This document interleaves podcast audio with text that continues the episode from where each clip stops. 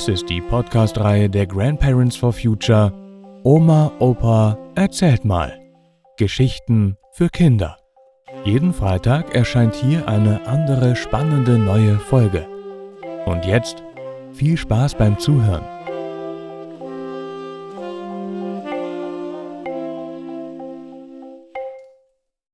Siegfrieden. Oder Versailles lässt grüßen.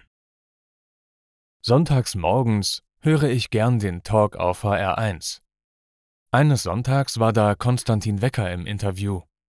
Der Moderator und er stritten auf einmal heftig über die Frage von Krieg und Frieden in der Ukraine nach dem Angriff Russlands. Konstantin Wecker ist überzeugter Pazifist. Alle diejenigen, die jetzt für so viele Waffenlieferungen sind und jetzt dafür sind, dass gekämpft wird, kämpfen nicht selber. Die schicken andere in den Krieg. Ja, das war ja mal wirklich spannend.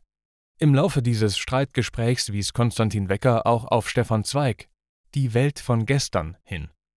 Also, Stefan Zweig, den hatte ich doch früher auch mal gelesen, und da ich hier Rentner bin, habe ich mir den Stefan Zweig und seine Memoiren wieder vorgenommen.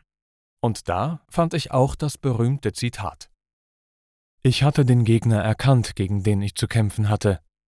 Das falsche Heldentum, das lieber die anderen vorausgeschickt, in Leiden und Tod den billigen Optimismus der gewissenlosen Propheten, der politischen wie der militärischen, die skrupellos den Sieg versprechen, die Schlächterei verlängern und hinter ihnen den Chor, den sie sich mieteten.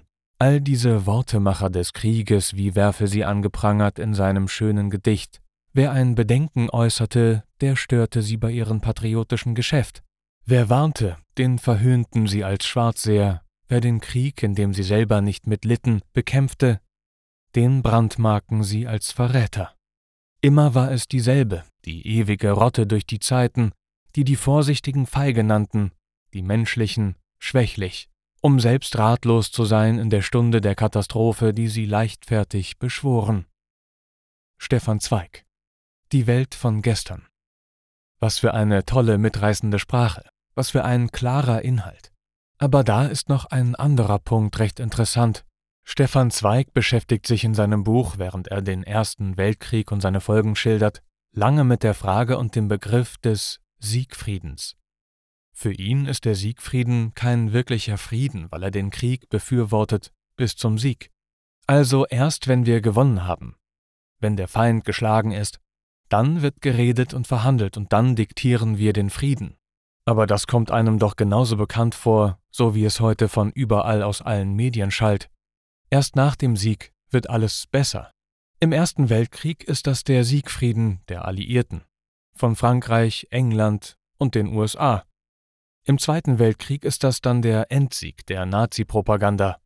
Und auch heute, wenn wir das Radio einschalten, den Fernseher anmachen, die Zeitungen aufschlagen, ist immer von dem Sieg der Ukraine die Rede, vom Siegfrieden, und danach soll Russland alles bis zum Sankt Nimmerleinstag bezahlen, Putin vor Gericht gestellt werden und, und, und. Ja, das erinnert doch stark an das Ende des Ersten Weltkrieges, an den Vertrag von Versailles. Nach diesem Vertrag sollte Deutschland irrwitzig hohe Geldbeträge bis zum Jahr 1961 zahlen. Und was hat dieser Knebelvertrag der Siegermächte des Ersten Weltkrieges gegen Deutschland bewirkt? Er war der propagandistische Ausgangspunkt, an dem Hitler groß geworden ist. Er war die Steigbügel, mit dem Hitler zur Macht gekommen ist. Und er war schon im Kern der Beginn der Revanche, der Beginn des Zweiten Weltkrieges. Also mit Siegfrieden, mit Reparationen, Entschädigung für Kriegsfolgen, mit all diesen Begriffen machen wir keinen wirklichen Frieden. Wenn wir wirklich Frieden wollen, müssen wir über folgende Fragen ernsthaft nachdenken. Was sind denn die wirklichen berechtigten Interessen Russlands? Ohne Putin, den Diktator und Kriegstreiber und seine Propaganda. Russland hat ein Recht zu existieren. Aber in welchen Grenzen? Was ist historisch und wirklich russisches Gebiet?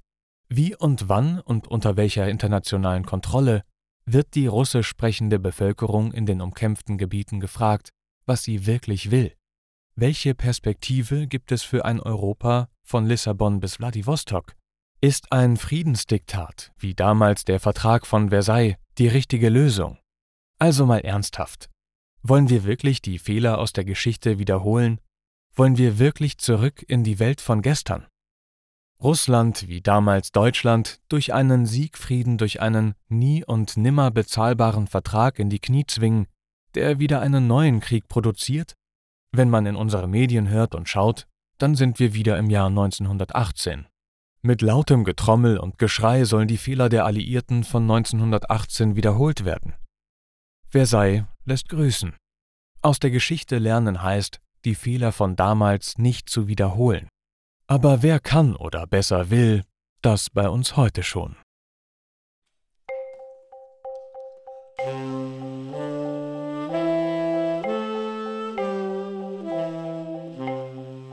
Das war Siegfrieden. Oder Versailles lässt grüßen. Gelesen von Matti Wieg. Vielen Dank fürs Zuhören und bis nächsten Freitag.